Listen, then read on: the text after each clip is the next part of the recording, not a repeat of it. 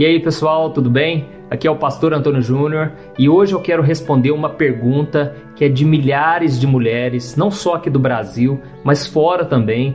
Eu recebo essa pergunta no Facebook, aqui no YouTube, no meu site, já recebi muito.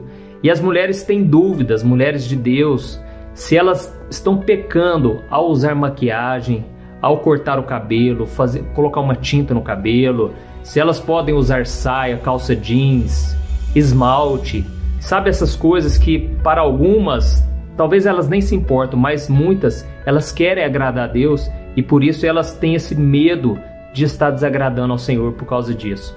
Então nós vamos ler na palavra de Deus, mas antes eu gostaria que você se inscrevesse aqui embaixo, clique em inscrever-se e você vai receber os próximos vídeos que eu colocar, tá bom? E do lado tem um sininho, clica nele também para você ser notificado aqui no seu celular, tá certo? E eu vou ler duas passagens, né? Mas antes de tudo eu quero deixar minha opinião, né? Eu confesso que eu não consigo entender por que ainda muitos líderes, né, de igrejas, eles prendem os seus fiéis em doutrinas de homens, em doutrinas que não estão na Bíblia, elas são tidas como usos e costumes, mas que não está na Bíblia. Então, eu quero dar minha opinião, mas antes de tudo, eu vou mostrar na palavra de Deus o que a Bíblia diz a respeito disso tudo, tá bom? E a primeira passagem que eu quero ler, ela está lá em 1 Timóteo, capítulo 2. Olha o que diz: Da mesma forma, quero que as mulheres se vistam modestamente, com decência e discrição, não se adornando com tranças, nem ouro, nem pérolas, nem roupas caras, mas com boas obras, como convém a mulheres que professam adorar a Deus. E a segunda passagem que eu quero ler está lá em 1 Pedro, capítulo 3. A beleza de vocês não deve estar nos enfeites exteriores, como cabelos trançados e joias de ouro ou roupas finas. Pelo contrário, esteja no ser interior que não perece, beleza demonstrada num espírito dócil e tranquilo, o que é de grande valor para Deus. Essas duas passagens elas são usadas para aqueles que defendem que não pode usar maquiagem, não pode usar brincos, não pode ficar pintando cabelo, sabe? Não pode cuidar da aparência. Mas será que essas duas passagens realmente querem dizer isso? Como nós acabamos de ver aqui em 1 Timóteo, o apóstolo Paulo mostrou que as mulheres devem se comportar com decência e com discrição, de forma modesta, porque as mulheres elas devem ser conhecidas pelas suas boas obras, aquelas mulheres que professam a sua fé em Deus. Então o apóstolo Paulo focou na decência e na discrição. E o, e o apóstolo Pedro, ele disse que a beleza das mulheres não deve estar nos enfeites exteriores, como joias, é, roupas finas. E ele então diz: pelo contrário, a beleza da mulher deve ser a beleza interior, a beleza que é de grande valor para Deus. Então, se nós analisarmos esses dois contextos, nós vamos ver que o foco é o mesmo. As mulheres devem se comportar com decência, com discrição, elas devem priorizar o ser interior, elas devem, elas devem priorizar o caráter, porque é isso que é de grande valor para Deus. Mas em momento algum eles estão dizendo que é proibido elas usarem esses apetrechos, esses acessórios. Eles não estão dizendo isso, mas eles estão dizendo que a mulher de Deus, ela deve ser conhecida pelo seu caráter, pelas suas obras, pelo seu respeito, porque do que adianta uma mulher que segue religiosamente né? Todas essas coisas, mas quando ela sai da igreja, ela faz fofoca, faz contenda, não respeita o seu marido.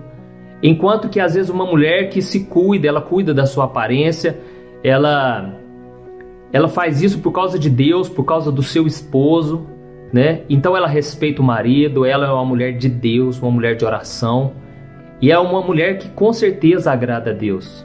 Então esse é o foco da Bíblia. A Bíblia não vai ficar falando para você, olha, você não pode colocar uma saia abaixo, né, dos joelhos tantos centímetros. Você não pode usar tal brinco. A Bíblia não vai ficar falando de forma específica. A Bíblia não tem respostas para tudo, porque cada geração muda os seus valores, mas o que a Bíblia nos dá são princípios que você, mulher, você também, homem, você deve guardar no seu coração.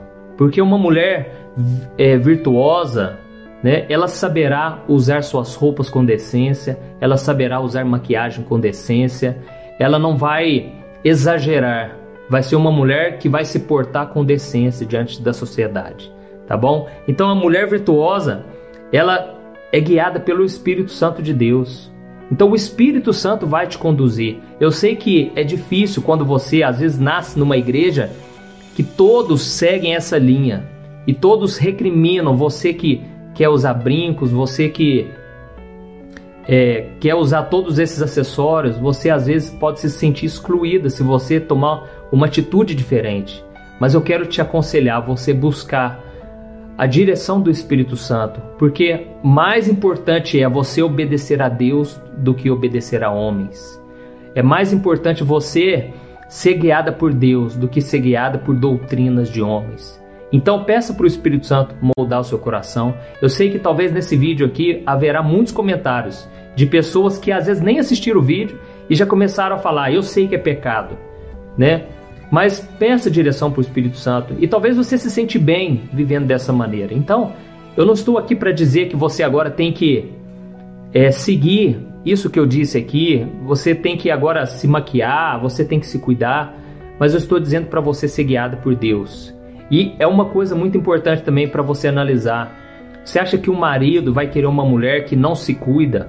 Então, você precisa também pensar nisso. Você precisa valorizar o teu esposo. Você precisa é, se cuidar também, até mesmo para dar um bom exemplo para as outras mulheres, né? Porque isso é sinal de uma pessoa que se cuida, uma pessoa que se ama.